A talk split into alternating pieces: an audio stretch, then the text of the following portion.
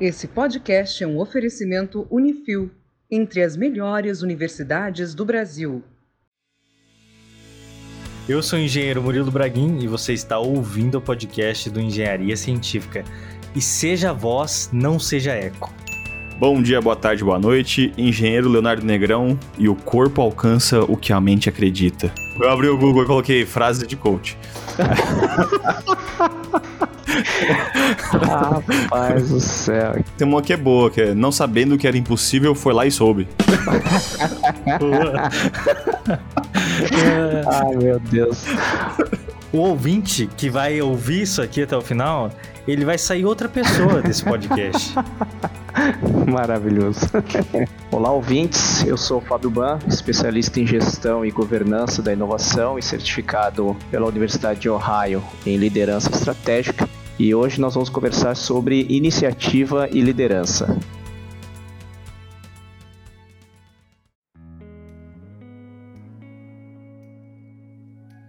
Eu achei bem interessante esse tema, porque todo engenheiro, quando se forma, automaticamente ele já tem uma equipe para liderar. Não quer dizer que te torna líder automaticamente. Te torna é.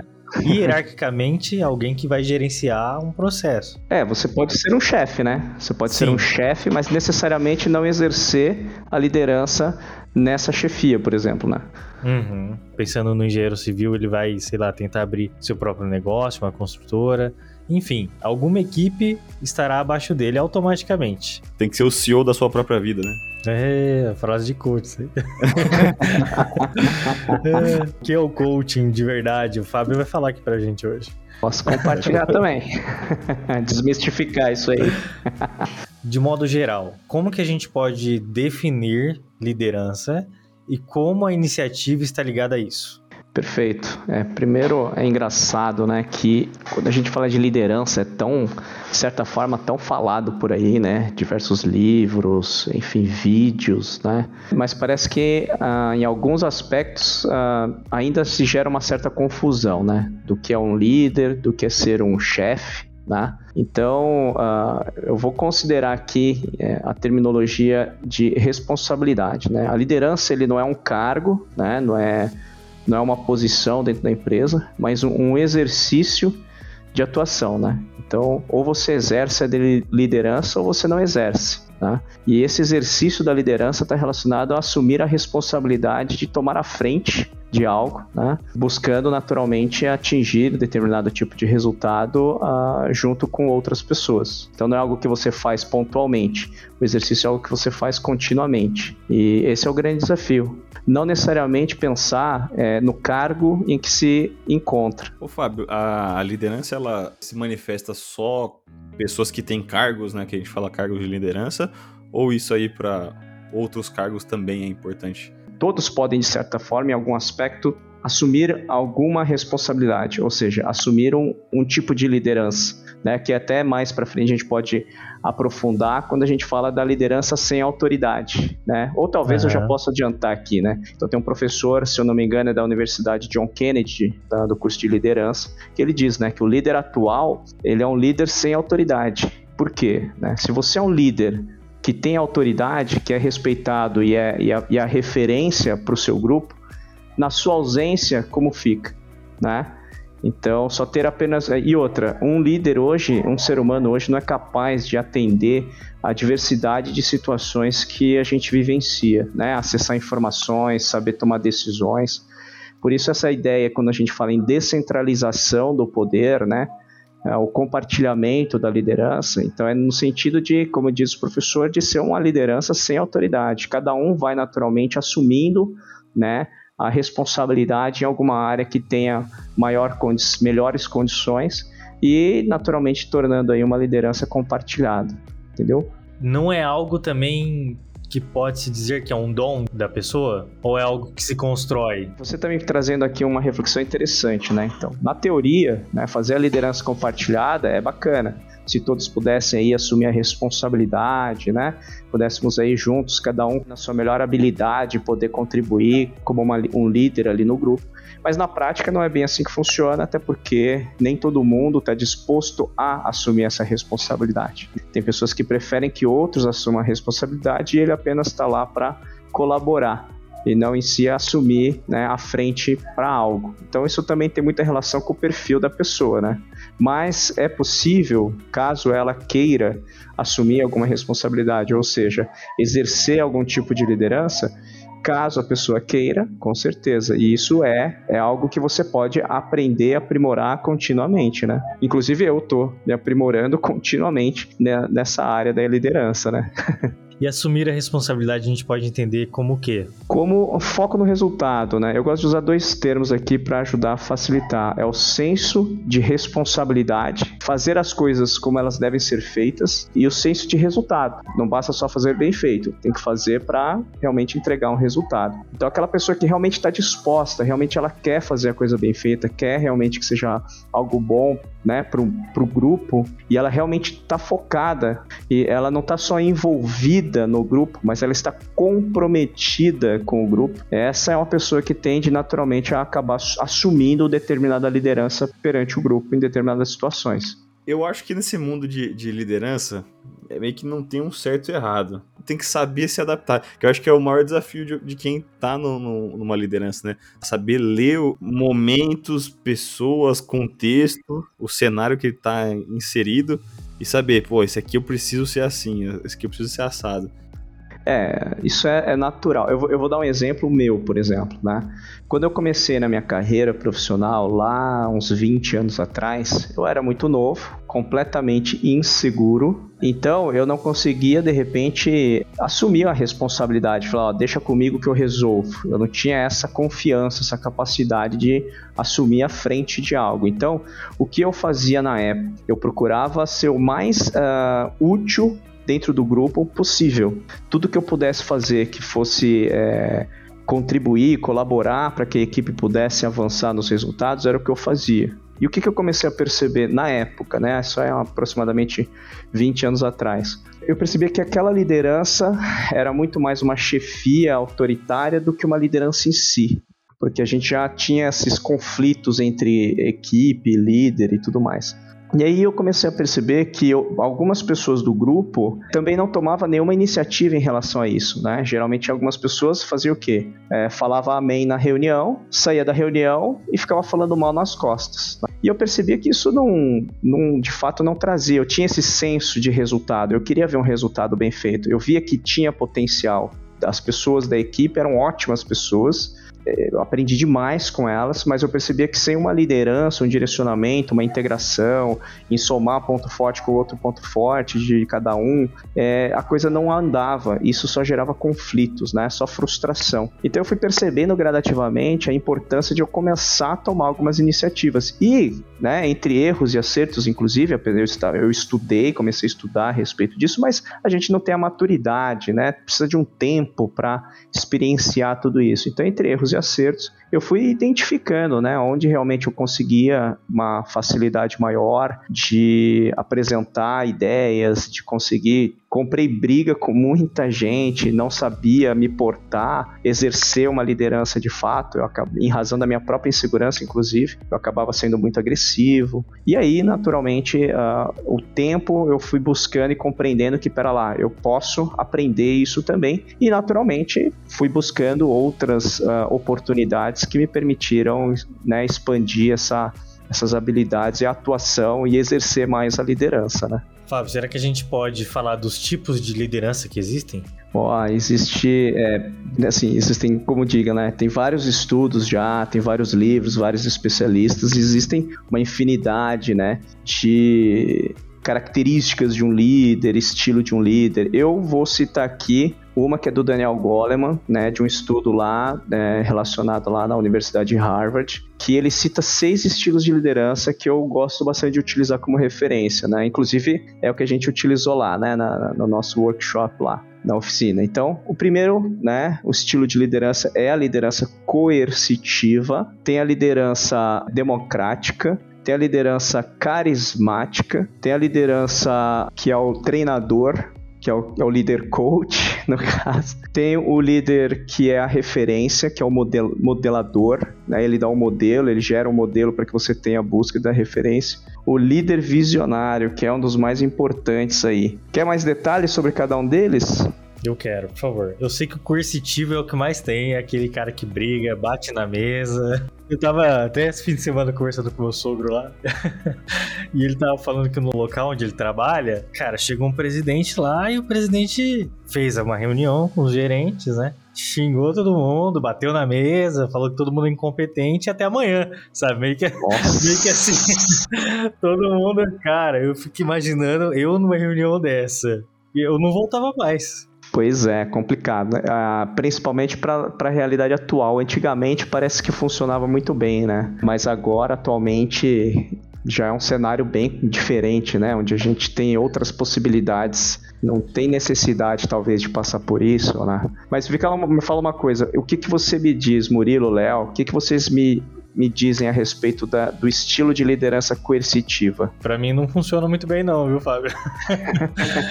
Mas assim, olhando grosseiramente, só para esse momento coercitivo do cara que que é aquele cara que vai puxar o pé mesmo, né, que vai usar assim de uma autoridade, né, de um jeito de ser mais agressivo. Às vezes o cara precisa disso para dar uma agilizada, puxar um prazo, por exemplo, né? Falar, ó, tem que entregar até amanhã, tem que não sei o quê, né? Talvez funcione assim.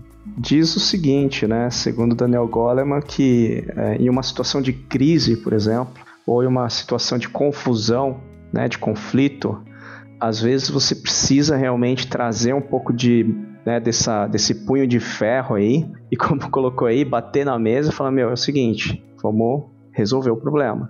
Às vezes tem situações, é, isso tem relação com a área da crise, né? Você não tem muito tempo para ficar discutindo, você precisa tomar uma decisão ali naquele momento. E aí, naquele momento, você talvez é, acabe necessitando ter uma, uma atitude, né, um comportamento um pouco mais coercitivo ali, né, para que uh, resolva o problema ou que consiga de fato atingir um determinado resultado, né. Mas é, é, é, é o que você colocou também, inclusive, Murilo, que vale destacar que é isso, né? Tem que ser feito com a, o devido cuidado e em situações muito pontuais, né? Não é uma coisa de rotina, porque não combina isso, né? Principalmente para as novas gerações, né? A liderança diz muito mais sobre a, as pessoas, né? Tipo, a equipe que tá ali junto, do que o do líder, né? Sobre o líder. Tipo, o líder tem que ser meio camaleão ali, né? Você pode. Um tipo de liderança que funcione muito bem com, com uma equipe, e aí você vai usar a mesma estratégia com outra e tipo, não acontecer nada, não sair nada. Então, isso aí do, das minhas experiências aí que eu tive um pouco na, na vida, eu, eu percebi que tem que ser, se adaptar, você tem que ser tem que ter bastante humildade para analisar e, e, se moldar, né? Se adaptar à situação, analisar bastante a, o contexto ali. Perfeito. Tem muito, na verdade, a própria o exercício da liderança é o exercício de humanidade, né? Você tem que saber lidar com o ser humano, né? Então você como ser humano ter a capacidade de conhecer bem a si mesmo, né? As suas limitações, as suas qualidades e também dos outros, né? E aí saber lidar da melhor forma. Então, só fechando aqui essa questão do, do, do, coercitivo é isso. E há situações com pessoas em que a, agir de forma um pouco mais severa, né? É, pode trazer resultado sim, né? A gente gosta de usar muito o exemplo do, do treinador de vôlei, o Bernardinho, lembra? Do Bernardinho, como é que ele era? Sim, você vê, né? O Bernardinho é referência de líder. Pois é. Ele mesmo diz, né, naquela época, né, do Marcelo Negrão, Maurício, enfim, toda aquela Giovanni, né? É, ele, é aquilo lá, mordia a bola, rasgava a camiseta, né? E ele mesmo disse já, né, em uma entrevista em que funcionava muito bem, né? Aí a, a geração seguinte já era diferente, já não tinha condições de se, se ele pressionasse a produtividade da galera, o rendimento caía, né? Então, é isso aí, tem que ter. É o que eles chamam de líder situacional, né? Você tem que. Depende da situação, você vai implementar uma, uma abordagem diferente, né, específica. E qual que é o segundo modelo que você falou, Fábio? Vamos lá, é o estilo de liderança carismático, né, que é aquele, já é o oposto, né, que é aquele líder amigo, né, parceiro, né. Não é o Murilo. eu sou esse aí, Léo, é esse aí que eu sou. O Murilo, ele é antipático. Ô, louco. Esse é um líder realmente que traz um ambiente bacana de trabalho. Agora, qual seria que vocês entenderiam que pode ser uma limitação ou né, um, um ponto negativo da, do líder carismático? O que vocês me diriam aí? Tem um aqui que eu já vivenciei já. É. As pessoas às vezes podem confundir um pouco as coisas, de achar que você é amigo, é gente boa e tal, e aí vai relevar tudo. E aí você perde um pouco daquele comprometimento. É achar que não existe cobrança pelo jeito da pessoa e falar, ah, é brother mesmo, não vou entregar no prazo, vou deixar pra semana que vem.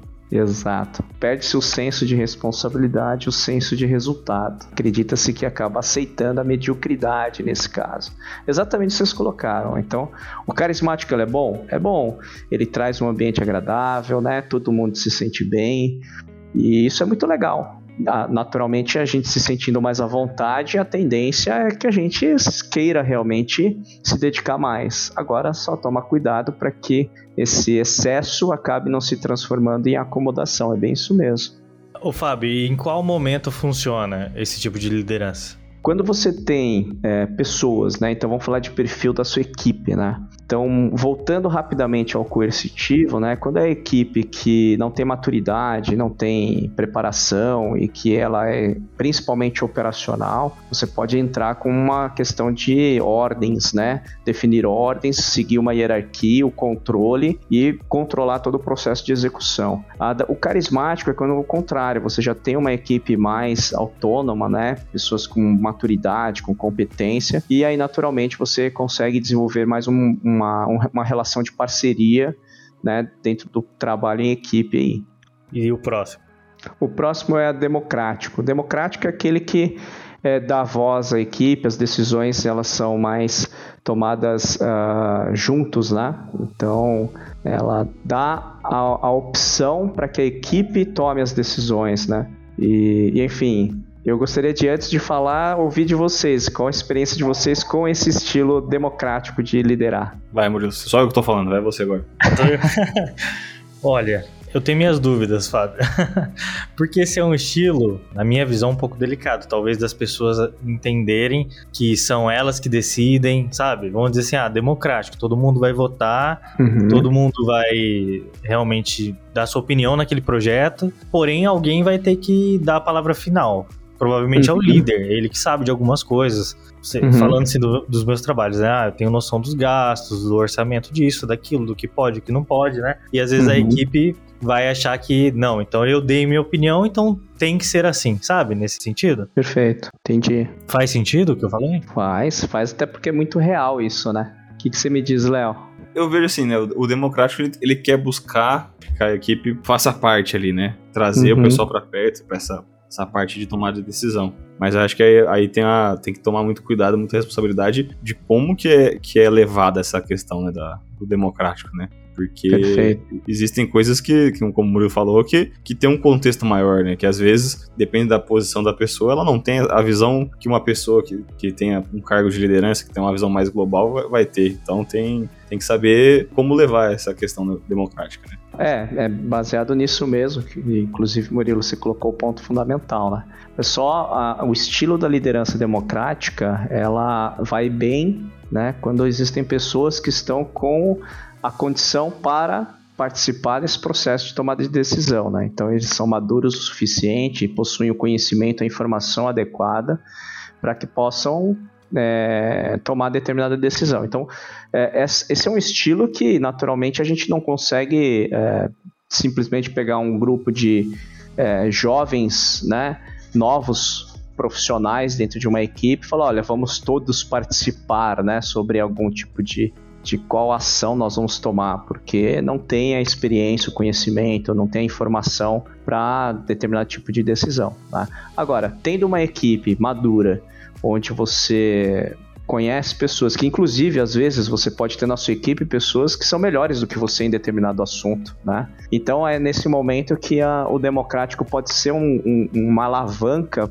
para o desempenho da equipe, porque naturalmente aquele que tem maior domínio se sente realmente mais participativo, ele se sente realmente é, na condição de contribuição maior, né? Então é nesse sentido que o democrático tem um é um estilo que é bem-vindo, né? Agora, o contrário é que a gente tem que tomar o devido cuidado aí. Faz sentido também o que eu falei aí, Murilo? Faz sentido. E daí eu pergunto, será que um caminho interessante seria esse líder usar uma metalinguagem? Vamos dizer assim, olha, gente, aqui é democratizado, eu quero a opinião de todo mundo, mas a decisão vai, vai caber ao, sei lá, a mim. Pode ser que de repente, como eu te falei, é, você entenda que você talvez queira apenas uma perspectiva para você em si tomar a decisão. Seria isso, né? Sim. Entendi. É que eu digo no sentido de às vezes você acabar tendo em sua equipe pessoas que dominam melhor a respeito, por exemplo, né? Tipo, você domina bem o, o, TI, a área de TI? Tudo bem, você vai ouvir os seus liderados nas suas posições de especialidade, não é? Uhum. Agora, pode esse liderado confundir a posição de especialidade dele com uma autoliderança? É, pode acontecer. Tudo é possível. então, por isso que o feedback é importante no, no exercício da liderança com a sua equipe. O fato de você ter alguém que é melhor ou mais experiente que você em determinada área, ele naturalmente você vai é, democratizar ali a, a liderança para um, aquilo específico, em que ele possa assumir a frente de algo pela competência que ele tem, mas não significa que ele assume a frente de, da organização em si, por exemplo. E aí cabe ao líder, no caso ali, é, eu digo líder sempre aquele que tem a responsabilidade sobre determinada função, então é, cabe a ele fazer a devida o, feedback e a orientação, né, dentro desse daquele escopo, daquele papel de liderança que ele assumiu, não nada além disso, né? Sim, é isso aí. E também depende do, do que, que o, o líder leva, né, pra essa questão democrática, né? Se ele levar lá, ah, vamos votar aqui seu salário, vai ser óbvio que o cara vai falar, ah, realmente. né, é. Tem coisas. Você quer aumento de, de 5% ou 200%? Vai ser fácil, essa aí vai ser tranquilo. É, Exatamente. Que tem, tem, tem que ser o. Tomar cuidado com o que, que leva, né, também para essas decisões né, democráticas. É, existem coisas que dá pra gente naturalmente é, implementar esse estilo, né? Mas tem coisas que definitivamente não dá pra gente deixar na, na aberto para que pessoas tomem decisões quando não tem a, a mínima informação necessária, né? Então vai, vai depender da situação. Aí entra a liderança situacional novamente, né? Vamos pro próximo? Vamos, vamos pro próximo.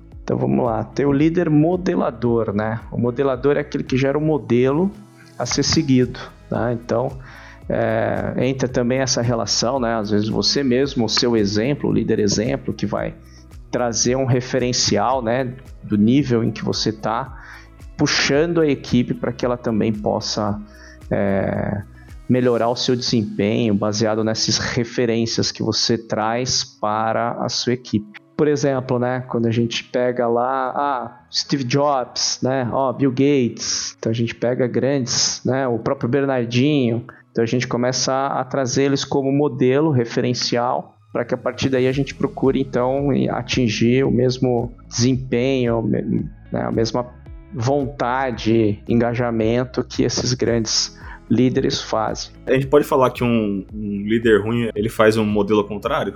É, o que não se fazer, é, né? O que não ser. pode ser feito. É uma, é uma liderança modeladora, né? Só que no sentido contrário. O que não se fazer. Modelador ao reverso. É, é. Acabamos de descobrir um novo estilo de liderança. Aí eu que eu, eu, eu aproveitar essa nossa conversa, eu volto de novo à questão. Em que situação o líder modelador pode não ser positivo? Quando nós devemos tomar cuidado com esse estilo? Ele não pode diminuir o senso crítico das pessoas, pode não, não questionar nada, aceitar tudo. Não quer dizer que a pessoa pode ser uma pessoa muito boa, saiba muito e tudo mais, mas pode ser que, né, às vezes precisa, até, até o líder precisa, né, que as pessoas às vezes questionem elas, né, para poder se sentir desafiado, assim, né, de, de alguma forma. Será que não, isso não seria um problema? É, pode ser, pode ser. O que eu vejo também na prática é que se você começa a trazer modelos que são inatingíveis, né? Ah, um Steve Jobs, pô. A gente tá falando de uma das grandes genialidades que existe, né? O Elon Musk. Ah, o Elon Musk ele dorme 3 horas por noite, 4 horas por noite, né? Já 4 horas da manhã já tá lá fazendo as coisas, não sei o que. Quer dizer, esse é um modelo que eu não tenho condições de seguir. Isso não é a melhor referência para mim, porque é. ela, ela, se torna completamente frustrante, né? Eu me sinto um, um cara completamente um, um, super fraco, se for Sim. considerar nessas referências de níveis tão elevados. Então a gente tem que só tomar cuidado quando a gente traz a liderança modeladora, é de trazer o referencial, um modelo que realmente a gente possa se inspirar, que a gente possa realmente acreditar que, poxa, é possível chegarmos nesse nível. Tem aquele negócio de você comparar o palco do outro com a sua sombra. Se é, alguém te exigir, ou você se exigir ser tão bom quanto aquela pessoa, ter atingido aquela produção naquela idade, ou, se não cheguei até agora, não chegarei nunca. Aí vira esse rebote negativo aí, e aí é que tem que tomar cuidado com. Então, cada estilo de liderança tem aí a sua positividade, mas também tem o seu lado que pode ser um tiro no pé aí, né? Não, só para antes da gente entrar no próximo aqui. é legal a gente trazer assim para o nosso ouvinte entender o jeito que você pratica liderança e aquele jeito que você recebe no seu dia a dia, nas posições que você lidera e nas quais você é liderado. Quando a pessoa para para refletir isso, fica muito mais claro o jeito dela agir. Uma liderança talvez coercitiva é o que me move. Mesmo que eu não goste, é aquilo que eu preciso.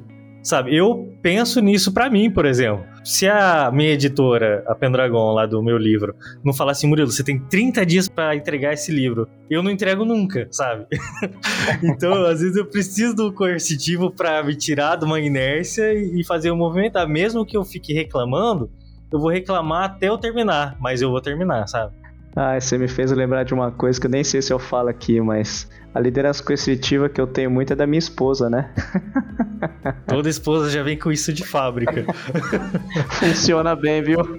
Eu não posso opinar sobre esse assunto. Vou deixar vocês. ai, Léo, daqui a pouco é sua vez, filho. Ai, ai, vamos lá. Vou fugir, vou fugir. Vamos passar aqui pro próximo? Bora. Tá, tem aqui o estilo de liderança treinadora ou desenvolvedora, né? Que é aí conhecido como líder coach, né? E aí entra esse termo, né, que todo mundo é, vê na rede social. Só que coach não é o guru que diz o que você deve fazer. Basicamente, assim, conceitualmente, o que o coach faz é perguntas. Ele faz perguntas, ele não te dá respostas. Né? Então, o líder coach é aquele que ajuda a pessoa a realmente se desenvolver e para isso procurar despertar de dentro de cada uma delas, né, o que ela tem de melhor. Então, inclusive, né, essa nossa conversa eu me baseei muito em perguntar a vocês né, o quanto eu até coloco agora para a gente é, exemplificar na prática é, esse estilo de liderança o fato de eu poder perguntar a vocês o que, que vocês podem percebem né, em termos de resultado o fato de eu ter perguntado para vocês eu vou deixar o Léo responder essa aí. Por que eu, cara? O que, que vocês perceberam, né? O que, que vocês podem agora refletindo, né? Porque a gente está numa conversa, eu sou o convidado, mas eu mesmo passei a fazer algumas perguntas para vocês. Qual é o reflexo dessa, de ter feito essa pergunta para vocês? O que, que vocês percebem de vocês?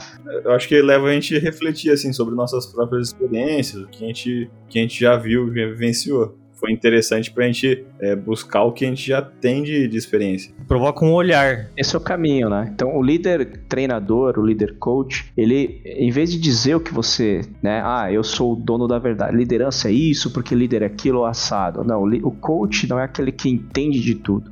O coach é aquele que realmente está ali para gerar o maior, melhor apoio ao outro, para que o outro consiga enxergar aquilo que ele não está enxergando. Tá? E para que isso aconteça, não é o meu ponto de vista que conta, tá? mas partindo primeiro do seu próprio ponto de vista. E a partir daí, nós né, aí existe um termo muito usado, inclusive no code, que é a cocriação, onde nós criamos em conjunto uma perspectiva que se torne mais clara para você. Né? Então, uma coisa que o, o ex-CEO do Google, né, é o Smith, eu não, não lembro agora exatamente o nome dele, mas ele mesmo dizia, né? Nós não somos tão bons em ver a nós mesmos como os outros nos veem, né? Então, essa complementariedade de perspectivas é o que o coach faz. E aí o líder coach é aquele que está ali, né, procurando ajudar os seus liderados, né, a sua equipe, a desenvolver o seu melhor potencial ali.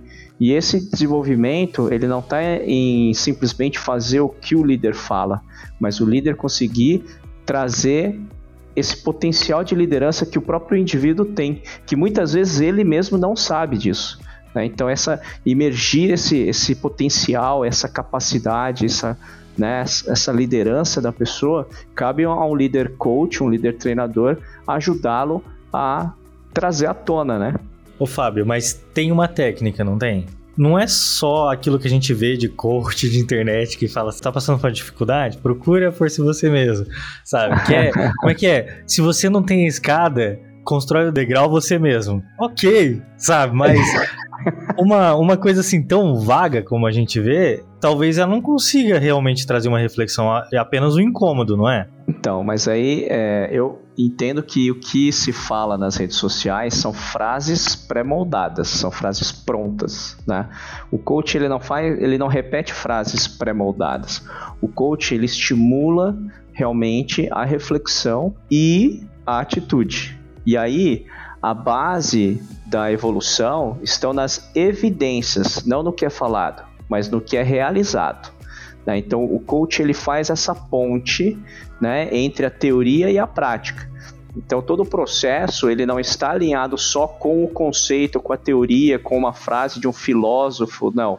É, qual é o sentido disso e disso qual é a conversão disso para uma ação em direção ao seu resultado. Inclusive, existem três gerações de coaching, né, que não é falado. Né?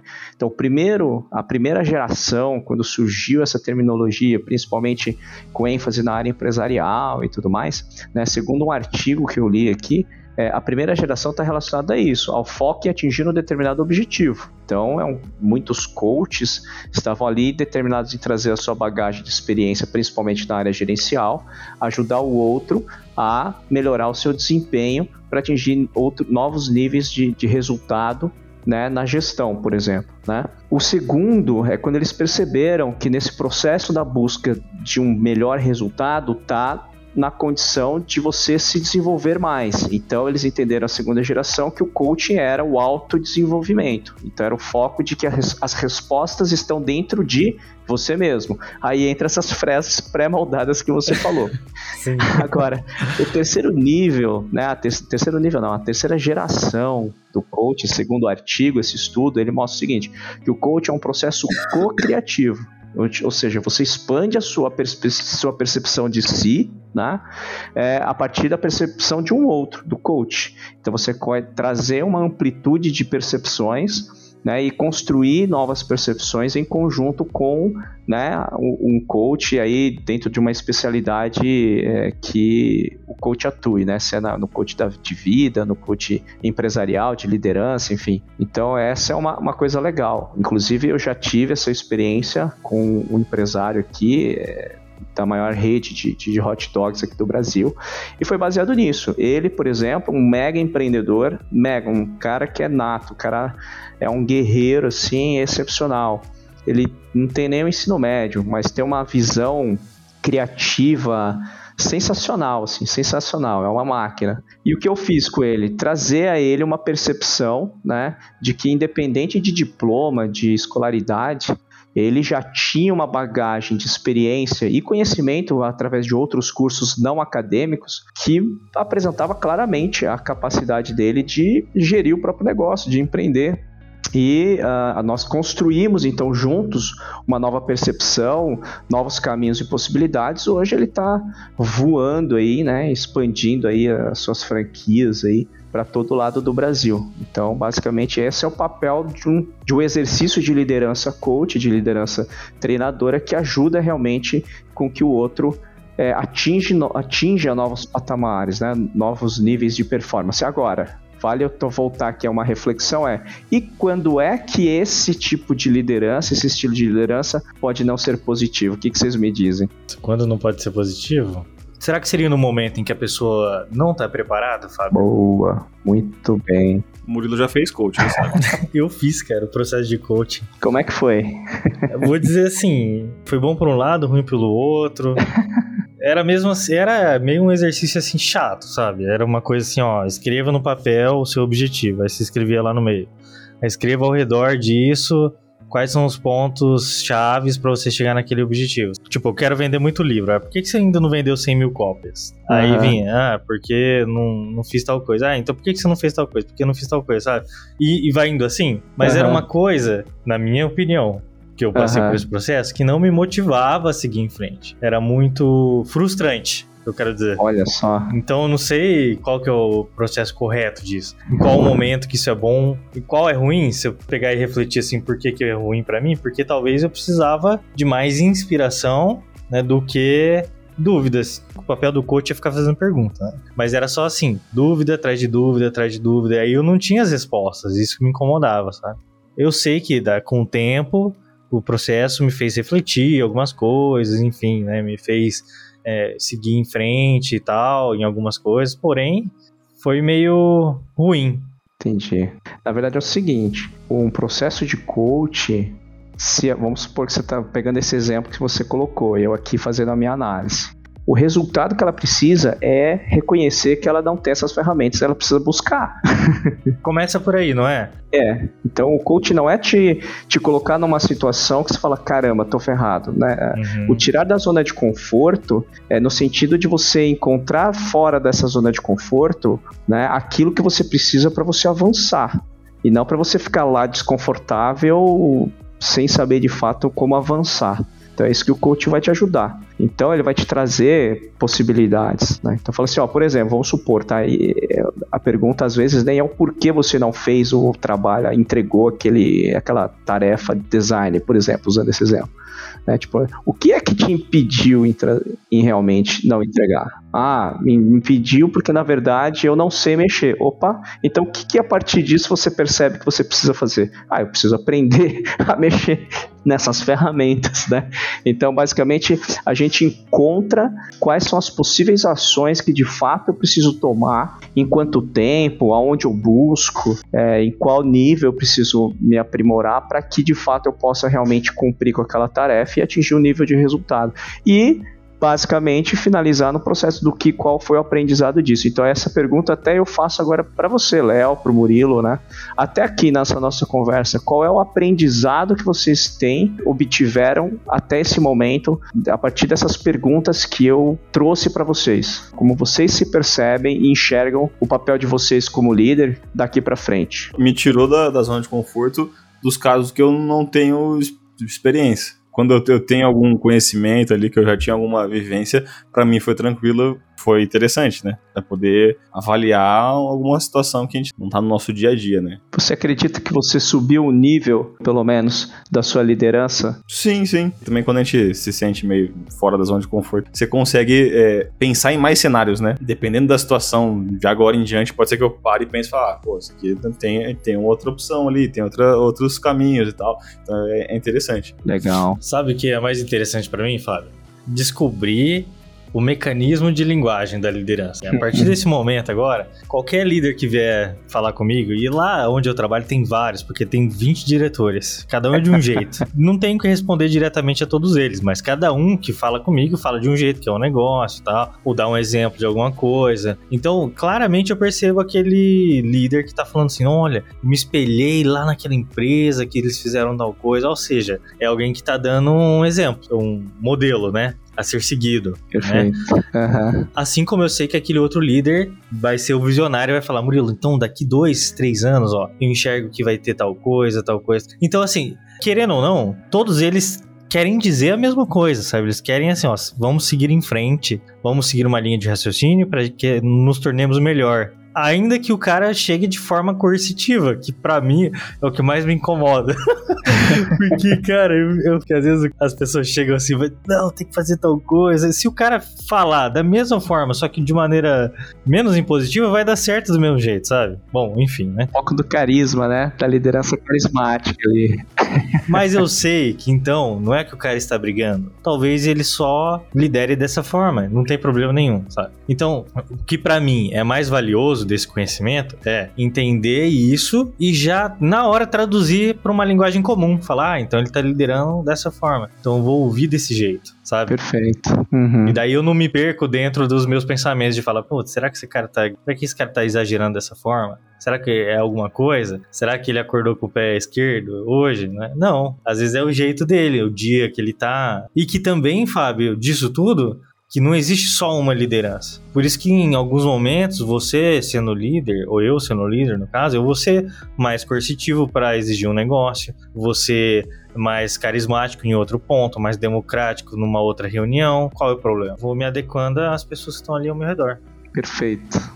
Bom, é isso aí. Ah, o que a gente exercitou aqui, ou basicamente, naturalmente, pela condição que nós estamos aqui, a proposição, ela encaixa perfeitamente, né? A gente uh, desenvolver essa liderança coach, essa liderança treinadora, desenvolvedora aqui, porque é o nosso momento de reflexão, de autodesenvolvimento, né? Então, ela funciona muito bem. Agora, como a gente colocou só para eu fechar aqui, para a gente passar para a liderança visionária é que ela, o, o, líder coach, a liderança, o estilo de liderança coach, né, ela pode não funcionar para pessoas que não querem se desenvolver. Então, às vezes você vai fazer a pergunta, você vai querer ajudar ela a refletir melhor, a encontrar novas possibilidades, a tomar determinadas atitudes para que aprimore determinada competência, mas ela não quer.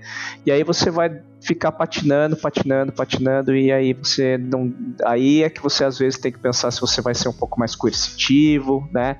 Enfim, se você vai trazer talvez alguma referência, um estilo mais modelador para que ele possa enxergar algumas coisas e assim vai. Coaching é um processo que todo mundo precisa fazer, mas nem todo mundo está no momento para tal. Você só pode fazer um processo de coach quando você está disposto a realmente passar pelo desconforto conforto, de sair da zona de conforto e agir com foco em se transformar. Porque se você já não está muito disposto a isso, então é melhor nem começar, porque aí é frustração para si mesmo e para o próprio coach. E isso também é um ponto. Às vezes você tem um liderado e daí você fica fazendo pergunta para ele, motivando, tentando resgatar alguma coisa dentro dele que vai fazer ele refletir.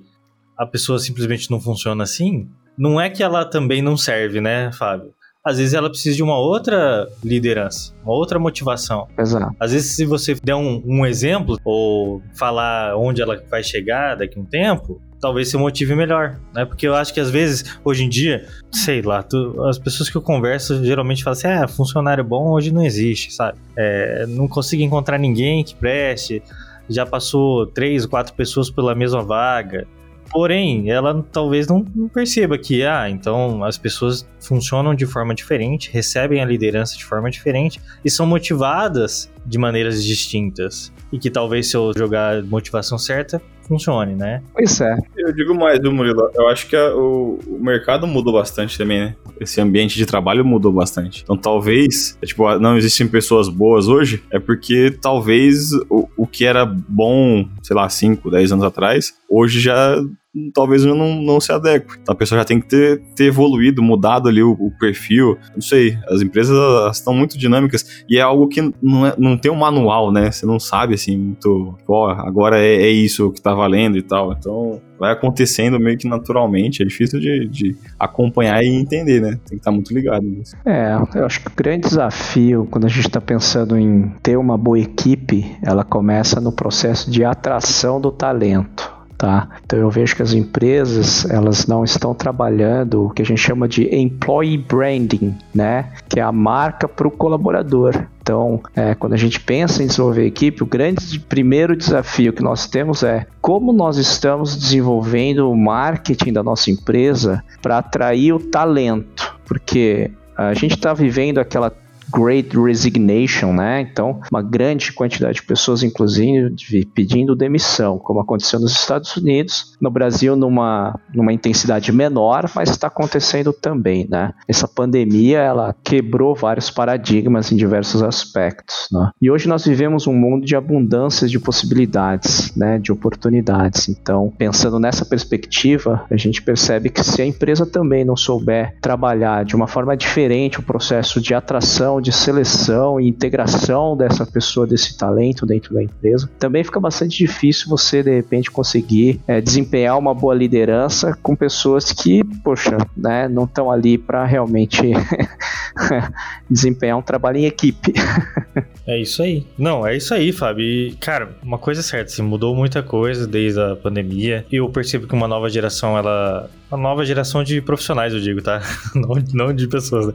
Uma nova geração de profissionais que teve menos contato durante o, o início da carreira, sofre uhum. um pouco agora. Pra comunicação mesmo. Comunicação do dia a dia básica, de pedir as coisas, de, sabe, se posicionar. Com certeza, receber uma liderança nesse momento, assim, agora, né? Nesse novo jeito de ver as coisas, assim, tá diferente mesmo, né? E daí eu percebo, que nem se falou, né? Uma desistência, né? Do liderado. Fala assim, ah, então isso aqui não serve para mim, vou para outra. É. é, esse é um grande desafio, realmente. É, mas é, o exercício da liderança, ela tá aí para exatamente minimizar esses impactos. Ela não vai resolver 100%, existem outras variáveis relacionadas, mas existe um estudo, inclusive, que mostra que o engajamento de um líder pode aumentar o engajamento do liderado em até 213%. E outros estudos que mostram que o engajamento da equipe ela tem, segundo a Gallup, se eu não me engano, em torno de 40%, 70%, se eu não me engano, é a responsabilidade e influência do líder. Né? Um outro estudo mostra 40%. Então, entre 40% e 70% do engajamento da equipe tem influência do líder, 15% relacionado à organização. Então, existe outra parte que é intrínseca ao colaborador, mas sim existe uma influência muito grande por parte da liderança no engajamento da sua equipe. Então, novamente, só reforçando um ponto, a partir do momento que você consegue estrategicamente trazer talentos melhores, atrair eles e fazer a seleção e conseguir encontrar esses talentos, você implementando uma liderança adequada, você tende a conseguir melhores resultados uma equipe mais duradoura. Agora, é algo realmente a se trabalhar dia após dia, né? Dia, é uma coisa que a gente, ah, vamos fazer a primeira seleção, já deu certo. Não é assim, realmente não é tão simples. Tem que testar, tem que persistir mesmo. E saber que não é uma linha única, né, Fábio? Quando a gente traz, por exemplo, a liderança coercitiva, de novo falando desse assunto, é muito comum na engenharia esse tipo de coisa, dentro das construtoras. Eu não sei se é porque talvez a gente tenha aquela tradição do engenheiro ter lá seus peões de obra, era assim que era tratado, né? Mão de obra um pouco mais um tempo atrás aí, né? Todo mundo era peãozada, sentava no chão, comia em qualquer lugar. Hierarquicamente é, existe um distanciamento monstruoso entre o líder e o liderado. Até em termos de salariais, em termos de investimento, de tudo, né? Isso que eu acho que é importante, tá? Trazer isso para o público de engenharia. Que percebeu que isso, que somente esse modo existia, hoje já não é assim. Hoje é outros modos, outros jeitos. Olha o tanto de liderança que tem, olha o tanto de modalidade que tem, sabe? E o líder pode estar em todas elas, não existe só uma. E aí que a gente vê que, às vezes, você vai ter um, né, a sua habilidade de implementar uma liderança carismática é melhor do que a minha, por exemplo. E eu tenho uma afinidade maior com a liderança coach, por exemplo, treinadora. E aí a gente pode ter uma equipe e você ter bons resultados a partir da sua habilidade carismática e eu com a minha habilidade desenvolvedora também, entendeu?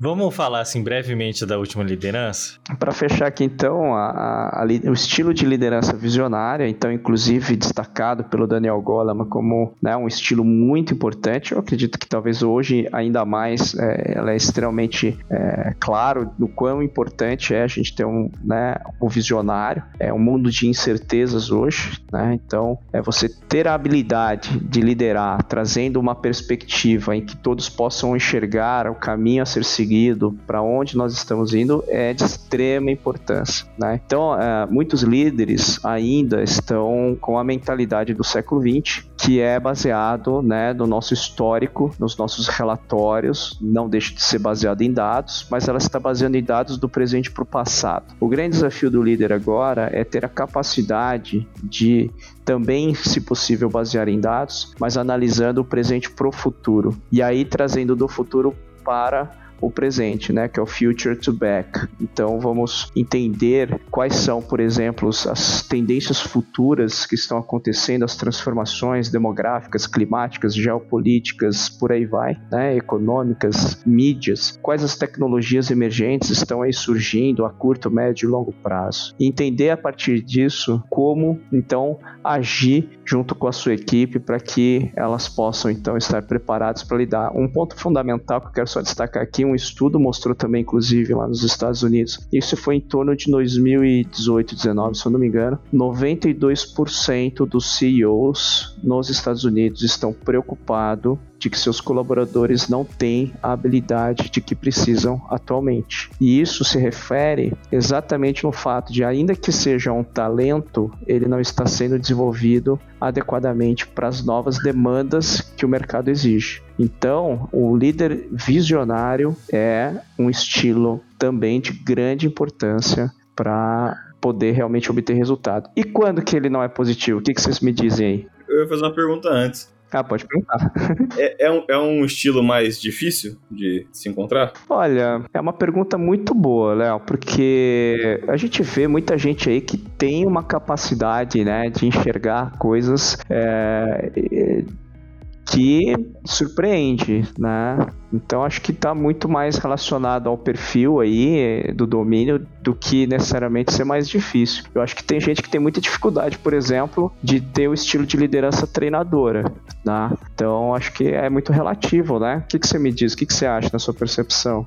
É a sensação que eu tenho, sabe? Que às vezes a pessoa ser visionária demais focar as pessoas. E aí, e aí não conseguir engajamento da sua equipe, é, não ter as pessoas é, junto ali para porque tem que estar tá todo mundo concordando ali para pro mesmo propósito, né? Querendo ir pro mesmo caminho. Aí se, se as pessoas não acreditarem no, no, que o cara tá, tá acreditando, pode ser que, que ele, tem um, ele tem um problema que às vezes ele não é ele, né? É a equipe dele, né? Boa, boa. O que, que você diz, Murilo? Eu digo que a palavra impossível foi inventada por alguém que desistiu. Tenho, na verdade, um relato, viu, é. Fábio, sobre isso, que é o seguinte: é, a gente trouxe um palestrante, muito bom, por sinal, que fala uhum. sobre futuro da construção civil. Só que Legal. o futuro dele é muito assim, tipo, ó, em 2070, tudo que construiu até hoje já foi construído. Nada mais vai ser construído. Só vai ter retrofit em 2070. Então as suas construtoras devem se adequar até lá nesse movimento, né? Aí pessoas depois da palestra vieram falar para mim: "Ah, Murilo, esse cara é muito doido, ele fala de coisas assim que não existem. Não gostei não. Você tem que trazer um cara mais verdadeiro, sabe? Então, talvez pessoas duvidem quando um líder visionário começa a expor seus pensamentos e tá muito lá na frente, sabe? Vocês colocaram o ponto fundamental, né? Quando que a liderança visionária pode não ser positiva? Quando você começa a levar uma visão para o futuro que está desconexa com o teu presente. O objetivo de um líder, uma importância de um líder visionário é te inspirar a olhar para o futuro te inspirar a realmente querer seguir para frente e para qual direção nós estamos de fato seguindo, né? É trazer uma percepção de segurança sobre a caminhada, porque hoje a equipe, o liderado, ele precisa dessa segurança. Então a gente não sabe, uma pandemia, pô, ela fragilizou todo mundo. Então hoje a gente tem um líder visionário, é realmente trazer a segurança para que os liderados possam enxergar e se inspirar e seguir em frente, é, e não simplesmente olhar para um futuro é, imaginário. É bem interessante que vocês colocaram, porque esse é o grande ponto que eu vejo que a gente né, precisa refletir quando pensar em implementar esse estilo de liderança. Sim, é isso aí.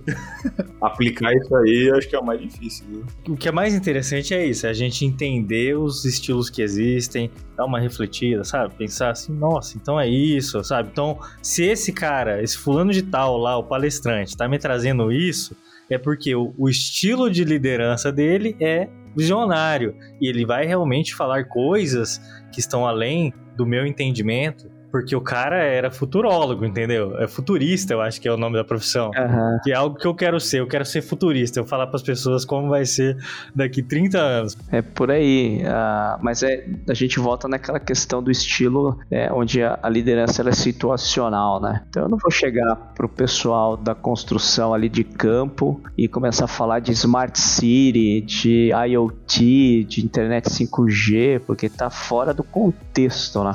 Então é aí é que a gente precisa realmente é, dominar o, da melhor forma o maior número de estilos e isso permitir que você esteja melhor preparado para lidar com as diferentes situações do dia a dia. Esse é um exercício, como eu digo, liderança né, não é o que você faz pontualmente, mas é um exercício diário. É, a liderança se exerce, né? A gente tem que exercitar, não tem jeito. Fábio, as pessoas não carecem de força, carecem de determinação. Boa. Você acha que eu posso ser um bom coach? Ó, oh, cara, tá muito coach, cara. Tem que colocar isso aí no Instagram, meu. Você vai bombar. Maravilha, Fábio. Então, ouvintes, vamos combinar o seguinte: a gente vai trazer o Fábio de novo para continuar essa conversa sobre liderança e iniciativa. Esse é um assunto muito legal que a gente traz aqui para todo mundo refletir, assim como a gente está aqui agora. Aquela oficina que a gente fez lá, Fábio, já explodiu a mente, né? Espero que esse podcast aqui seja um divisor de águas para os nossos ouvintes. Olha aí.